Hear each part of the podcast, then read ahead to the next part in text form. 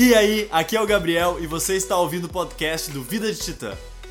Esse é um formato de vídeo um pouquinho diferente dos outros podcasts que a gente fez. A gente fez um story lá no nosso Instagram, Vida de Titã, onde a gente perguntou para vocês o que, que vocês têm de dúvida que, gostaríamos que, que gostariam que nós respondêssemos aqui no YouTube. A gente pretende fazer um formato de vídeo que faça essa interação. Esse é o que pensamos agora. Se tu curtiu essa ideia, deixa nos comentários pra gente saber. Se não, deixa tua sugestão aqui e lá no Instagram também, beleza? Bora para a próxima pergunta. A, a primeira, primeira pergunta. Para a primeira pergunta, que a primeira pergunta é: Salve pessoal! E é isso aí? Salve. Vocês poderiam comentar sobre alguma forma, entre aspas, por exemplo, planilhas, que vocês planejam algum grande objetivo? Hum?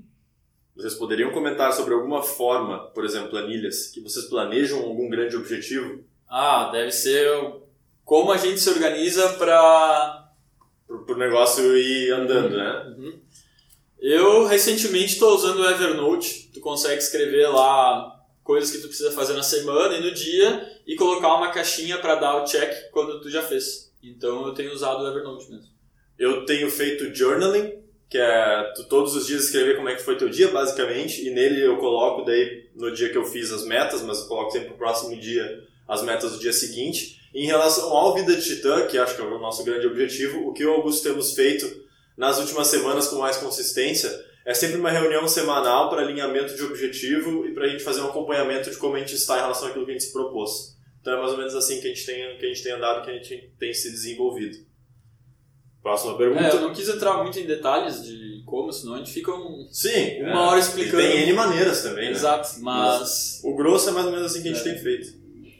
Próxima pergunta. Qual a dica para empreendedores jovens, assim como vocês, que querem abrir uma empresa? Fazer. Parar de punhetação mental, né, que é o que mais tem, fica, ah, tem uma ideia, e a ideia, a ideia, e nunca acontece a ideia. Do it! Just do it! É fazer, botar a mão na massa, correr atrás e estar tá preparado, disposto para tomar muito não. E é isso aí. E ficar tentando, e tentando, e tentando, e fazendo, e colocando ação. Sair da casa para fazer acontecer.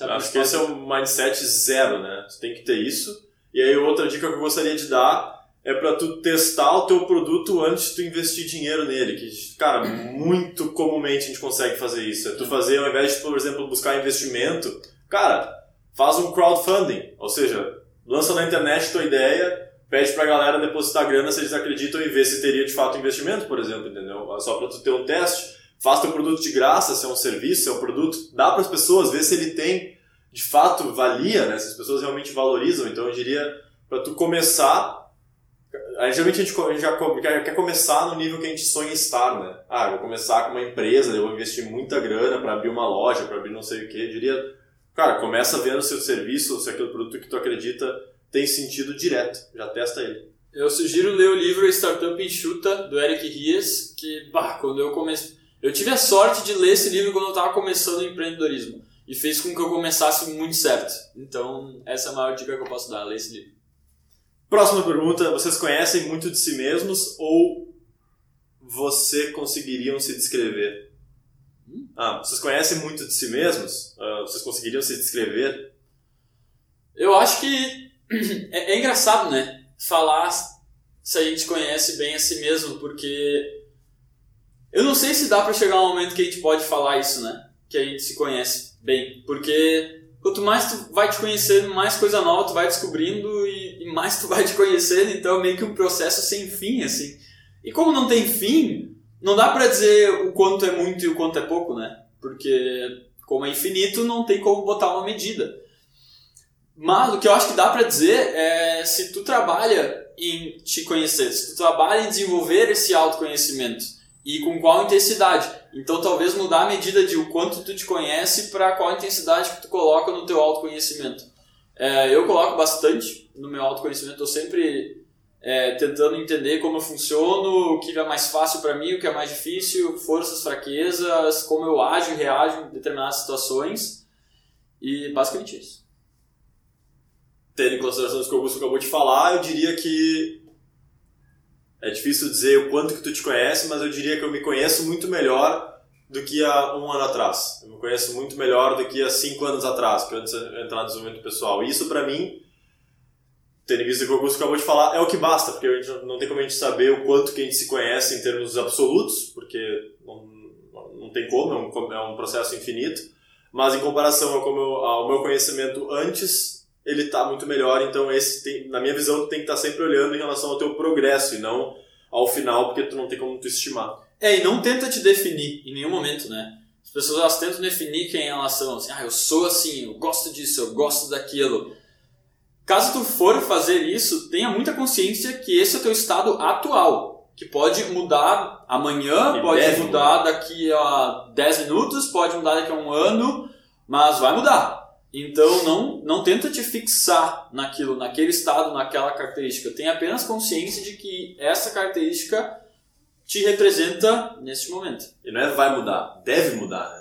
Tu deve procurar pela mudança. É. Claro, é evolução, evolução é mudança. É, mas é, é, eu quero deixar. Um, um- eu quero esclarecer bem essa, essa parte para não. Talvez a pessoa não pegar isso que tu acabou de falar e, e usar de um modo não tão eficiente, digamos assim. É, se tu tá colocando, por exemplo, muito esforço para desenvolver uma habilidade, para atingir essa mudança, e ela já tá num nível que para ti é satisfatório, beleza? Não precisa mais colocar tanto esforço ali para continuar desenvolvendo ela, se tu já está satisfeito com ela. Agora chega o momento de tu mudar o foco para outra característica tua para tu desenvolver.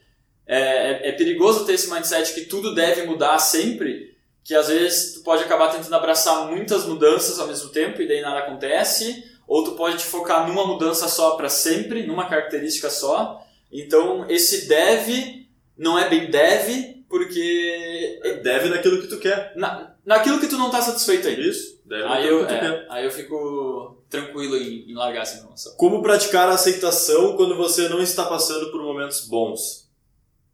Mas eu acho que esse é o momento mais importante de praticar a aceitação, né? De quando. Porque se tu consegue aceitar quando tá difícil, fica muito mais fácil aceitar quando tá fácil. Sim, mas como? É. Ai, ficando presente, primeira coisa. Porque o, o estado de não presença é não aceitar o que é, e o estado de presença é aceitar o que é. Então, exercícios que desenvolvam a presença te ajuda a, a, a viver nesse processo de aceitação. E, e colocar muito esforço, caso tu esteja insatisfeito. Por incrível que pareça. Ó, colocar esforço para mudar algo, sendo que tu quer aceitar aquele algo. Porque fica muito mais fácil aceitar o que está acontecendo no estado atual se tu sabe que tu está colocando es- esforço para mudar aquilo, caso tu não esteja contente com o estado atual. Porque para tu conseguir colocar uma mudança, para tu conseguir colocar um esforço para mudar, tu tem que automaticamente aceitar o que está acontecendo. Senão a mudança não vem, percebe? Mas tu pode tentar inconscientemente estar mudando aquilo não aceitando. Pode acontecer também, né? Tu tá tentando mudar assim por não querer aceitar que aquilo aconteceu. E aí tu tá botando tua ação pra tentar fingir que aquilo não, não rolou, pra passar por cima, entendeu? Botar tipo debaixo do tapete. Botar debaixo do mas- tapete. Botar debaixo do tapete. Então, mas esse, é, é, boa, mas então tem que, tem que vir o abrir o tapete. É- Ah. Exercícios de autorreflexão e de, de ficar presente. Pra mim, claro, a parte da presença é essencial, trabalhar isso com certeza vai te ajudar muito. E eu diria pra tu pensar, esse é o momento em que se a gente se deixar levar pelo emocional, a gente vai ser muito difícil sair desse turbilhão, porque o emocional tá nos dizendo com todas as forças, cara, isso não pode ser que aconteceu, não pode ser que aconteceu, isso é muito ruim, isso é muito ruim, a gente já tá se sentindo, sendo inclinado para esses pensamentos. Eu diria que esse é o momento para tu conseguir ter equilíbrio emocional e pensar de maneira racional, porque quando tu começa a pensar racionalmente ace- acerca do problema, tu consegue dar um shift no teu emocional, uma vez que tu altera teu estado emocional, fica muito mais fácil tu levar teus pensamentos para outra ideia, e aí fica muito mais fácil aceitar. Então um pouco de estoicismo aqui, no sentido de praticidade do problema, porque muitas vezes quando a gente não está aceitando, a gente está tentando mudar algo que é impossível de ser mudado, que é o passado. Só que quando a gente pensa de maneira prática e clara a respeito dos problemas, a primeira ideia que vem óbvia na nossa cabeça, cara, o que, que eu posso fazer a respeito disso? Nada. Zero. E aí a nossa única alternativa é agir em cima do presente. E aí, quando só tem uma alternativa e tu viu isso de maneira lógica, aí fica muito mais fácil tu te convencer de que é assim que tu deve seguir, ao invés de ficar tentando alimentar esse estado emocional. É, se- sempre lembrar que se tá ruim, se tu quer mudar, tu vai ser muito mais difícil. Eu, eu arrisco a dizer que tu não vai conseguir se tu não aceitar que tá ruim, se tu não aceitar o que é. Tu vai estar sabotando a, a, a, a tua evolução, a tua mudança do estado do qual tu está descontente, se tu não aceitar ele da maneira que ele é. Quais as características de um bom líder e como tornar-se um? Atualmente tá, tá cada vez mais claro, ou, ou eu tô me informando cada vez melhor, que o líder ele é um facilitador e não mais um- uma pessoa que demanda, não mais uma pessoa que necessariamente ensina. Os, líder, os líderes atuais de, de mercado, os grandes, estão são sendo cada vez mais facilitadores, onde eles, digamos, ele, eles abrem o caminho para a pessoa conseguir colocar a máxima velocidade dela né, e o máximo esforço dela com qualidade na corrida dela. Então, eu, eu vejo esse sendo o, o melhor líder, o cara que facilita para a equipe dele, facilita o, o trilho para a equipe dele poder correr e dar o seu melhor. Outra característica que eu considero muito importante é o líder conseguir não ser afetado pelas suas próprias crenças limitantes para poder tomar a melhor decisão. Porque o líder ele vai ser responsável muitas vezes por tomar a decisão mais importante de direcionamento da sua equipe, direcionamento de onde é que tu está indo. E para tu conseguir tomar a melhor decisão, tu tem que estar conseguindo enxergar de maneira clara e objetiva e imparcial o que, que está sendo feito e para onde é que vocês querem ir, que faz mais sentido. Então eu considero que seja essencial que o líder consiga tomar essa decisão da maneira mais sem ser afetado pelas suas próprias sabotagens possível. Porque senão ele vai ser preso pelo ego, vai ser preso por aquilo, por mesquinharia, vai querer provar os que os outros estão errados só para confirmar suas próprias visões. É, todo, todo profissional tem que ter isso, mas eu acho que num líder isso é mais importante ainda porque afeta ainda mais as pessoas ao redor dele. E afeta onde é que vocês vão, né? Enfim, é super importante. Por que temos tanta dificuldade em avaliar nosso próprio trabalho? Como melhorar isso? Porque a gente tem medo de enxergar as coisas ruins, as falhas e que o nosso esforço não foi suficiente. É o nosso ego nos impedindo. Porque é muito fácil analisar o trabalho de um outro, porque ele está livre para criticar e livre para aprender também. Agora, quando tu observa o teu trabalho, tu não vai achar nada. É, é muito difícil tu achar algo de bom que seja novidade para ti. Quando analisar o teu próprio trabalho, muito provavelmente o que acontece apenas é tu achar o que acabou não sendo tão bom quanto tu imaginou. Então é sempre um desconforto tu analisar o teu próprio trabalho, porque tu, tu vai achar as falhas que durante o processo tu não percebeu. É isso. É, exatamente. Tu tem muito ponto cego, na real, no teu próprio trabalho. Então, o que acaba acontecendo é que tu, as nossas falhas a gente perdoa muito fácil e ignora. A gente não cataloga elas, ou seja, elas não ficam no nosso ah, arquivo, dificilmente ficam no nosso arquivo de memória ali. E ao mesmo tempo, como melhorar isso, cara, eu diria para se tu tem um ambiente de trabalho que permite isso, construir um sistema de feedback muito fundamentado na honestidade, na sinceridade e doa quem doer para ser trabalhado isso da melhor maneira possível, porque muitas vezes a gente não enxerga as nossas falhas, a gente não enxerga problemas que a gente está gerando. Precisa que as outras pessoas venham e mostrem isso, porque senão vai demorar muito tempo. Então eu diria para tu tentar construir, botar um sistema desse no lugar onde tu trabalha. É, se tu, se tu- uma coisa legal de fazer é no teu trabalho tu mostrar o teu trabalho concluído para alguém que não gosta de ti no teu trabalho. E porque aquela pessoa ela vai procurar maneiras de te alfinetar e, e fazer e, e conseguir te dar tapinha de luva. Então, ela vai achar as coisas que poderiam ser melhores no teu trabalho. Então, é, é muito É interessante, ideia essa, interessante. essa tática aí. Quando vão começar a postar no Castbox? Não sei responder essa pergunta. Eu também não sei responder essa pergunta. Eu não sei nem o que é o Castbox, eu acho que é de podcast, provavelmente. A gente vai dar uma olhada, não é a primeira pessoa que está falando isso, a gente também vai dar uma olhada em relação ao iTunes, que teve uma pessoa que deixou um comentário lá em relação ao iPhone. Isso está em processo. iTunes. Então a gente vai. a gente- vamos ver. iTunes está no processo de ser aceito. Me indiquem livros sobre desen- autodesenvolvimento. Obrigado, vocês são feras. Valeu! Livros sobre autodesenvolvimento. Bah, cara, tem muita coisa, tem muita ideia muito boa dentro do que a gente já leu. De só um. Depende muito uh, o que, que tu tá pensando em fazer, mas para mim essencial, o que eu sempre recomendo é Poder do Agora, Eu Desperte seu gigante interior, do Tony Robbins. do Tio Tio Tom Tom. Como, como lidar com a falta de alguém que já faleceu?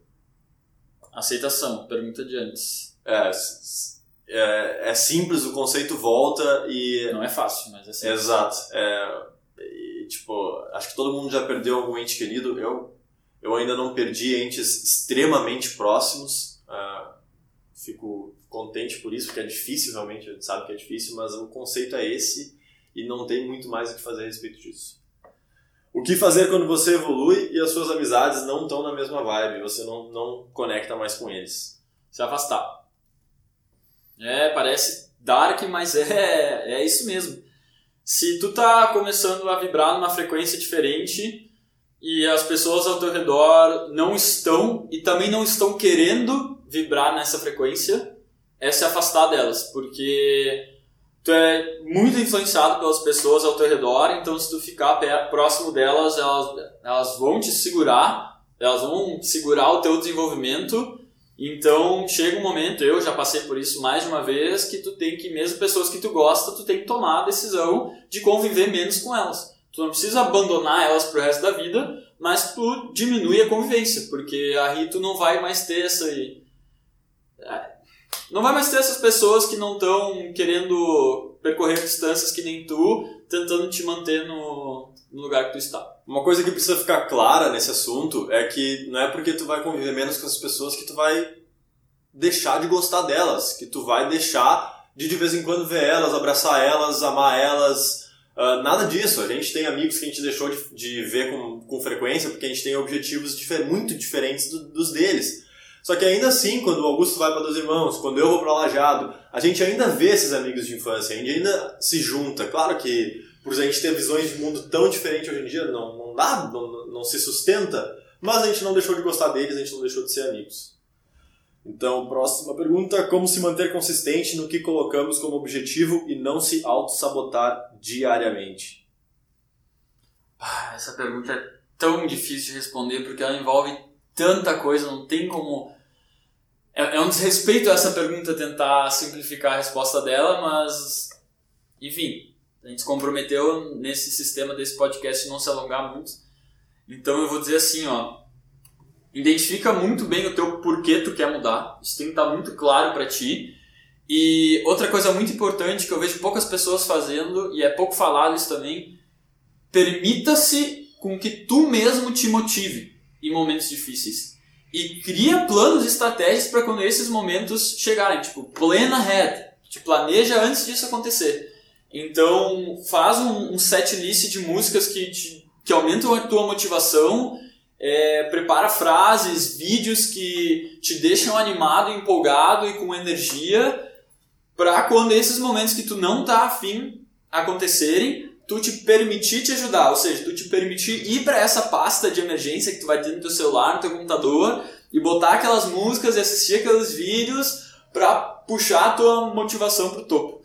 E, e agora vai parecer contraditório o que eu vou falar, mas motivação é um lixo. Não, motivação não serve, justamente pelo que eu acabei de dizer que ela é volátil, certo? Então não dependa da motivação, tu tem que ter uma visão, algo que, que supera a tua motivação, que tu consegue, um motivo que faz com que tu coloque ação mesmo quando tu não tá afim de colocar ação.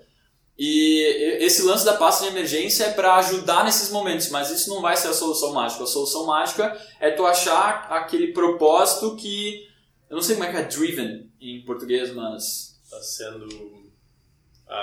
É um drive, é a diferença de motivação para drive. Eu não, desculpa, eu não sei a tradução agora, mas coloca no Google, tu vai entender. Para não sabotar, o que eu diria, a coisa básica é tira a tentação de perto, entenda como é que tu te sabota, geralmente é padrão, geralmente a gente se sabota nas mesmas situações, quando a gente se sente da mesma maneira, então coloque proativamente planos para que tu tenha menos oportunidades para te sabotar, eu diria que essa é uma sacada muito inteligente, porque poupa esforço, basicamente, não estou dizendo que, não é porque a pessoa caiu naquela tentação que ela não quer fazer aquilo, mas talvez ela não queira suficientemente a ponto de suportar aquela tentação todos os dias, e vai lá tá todos os dias consumindo tua energia. Então, a primeira coisa, tira isso, mas não é o suficiente para tu te manter consistente, é simplesmente tirar lixo de, da, da, tua rotina. E aí, como se manter consistente é basicamente o que o Guto falou, reforça o teu porquê, e aí reforça de verdade, cara, pergunta e deixa muito claro para ti, ti o que tu quer alcançar de verdade e o que, que é necessário tu fazer para tu alcançar, porque às vezes a gente, o nosso objetivo é simplesmente ser saudável. E aí a gente quer ter um corpo super bombado de academia e, e fortão pra caramba. E aí, por consequência, tu vai ficar super frustrado quando tu não conseguir ter a disciplina ou a força de vontade para botar em prática a rotina que é necessária para tu construir um super corpo bombado de academia, quando na realidade o que tu realmente queria, que tu não conseguiu identificar, aquilo que tu realmente está disposto, é ser saudável só. Então eu diria que, cara, tudo que a gente faz é baseado em uma balança de dor e prazer. Quando tu reforça muito bem o teu porquê, quando tu reforça ele de maneira consistente, a um ponto muito profundo, tudo aquilo que não está no teu caminho para tu alcançar vai gerar dor para que tu faça e ao mesmo tempo aquilo que está no caminho vai gerar muito prazer. Então as coisas se facilitam muito, eu diria. Então reforça o teu porquê, deixa muito clara essa tua visão. E vai devagar, não tenta alcançar amanhã. Alcançar amanhã e nem alcançar várias coisas ao mesmo tempo. Que cada coisa exige uma energia, cada objetivo exige um nível de energia que tu vai ter que gastar durante o dia. E se tu tentar colocar vários novos de vez, tu vai estar acostumado a gastar uma energia no dia para começar a gastar essa. Vai durar um, dois, três dias ali, mas daí vai cair, tu vai começar a falhar em alguns objetivos, hábitos, isso vai fazer com que o resto desmorone. Enfim, tomem isso de alguém que já deixou desmoronar várias vezes por tentar abraçar o mundo várias vezes, até que eu aprendi a lição e não, peraí, uma coisa de cada vez, no máximo duas para slowly but surely, ou seja, devagar, mas certeiro. Quais dicas vocês podem dar sobre aprender e desenvolver o idioma inglês? Eu diria para tu, qualquer idioma, a minha dica é imergir no idioma. Então, tu quer aprender inglês, tudo que tu assiste, assiste em inglês, tudo que tu escuta, escuta em inglês. E, cara, e, e, vai, e vai, porque tem muita diferença, muita diferença, não é proporcional uh, em relação a tu estar tá fazendo inglês, um cursinho de inglês por duas horas por semana, tu vai aprender a mesma coisa do que se tu, só que né, metade se tu fizer quatro horas por dia, assim, né? É, é, é, desproporcional, assim, quando tu engata de fato num idioma. Eu acho, é, e a melhor forma, na minha opinião, e a maneira que eu aprendi, é te colocar em situações que tu tem que te forçar a usar o inglês. Que o português não é uma opção. Pá, isso, isso força o teu cérebro a sair do, do conforto e tentar solucionar a situação e buscar palavras, buscar vocabulário, buscar a estrutura linguística de como tu vai comunicar a ideia que tu quer nessa outra língua. É, é, é, é forçar mesmo o teu cérebro, ou seja, te colocar numa situação que não tem outra opção a não ser o inglês ou a língua que tu quer, que tu quer treinar. Então, entrar em contato com pessoas de, de outros países, de, enfim, é, assistir uh, filmes com legenda em inglês e não colocar em português, ou assistir sem legenda, ou comprar um livro que é em inglês e te forçar a ler o livro inteiro, nem que tu tenha que buscar na volta e meia no, no dicionário. É, essa é a minha, minha dica. Esse foi o episódio de hoje. Muito obrigado por ter ficado conosco até o fim. E se tu curtiu, não esquece de conferir as nossas outras redes sociais. Valeu, falou e fui!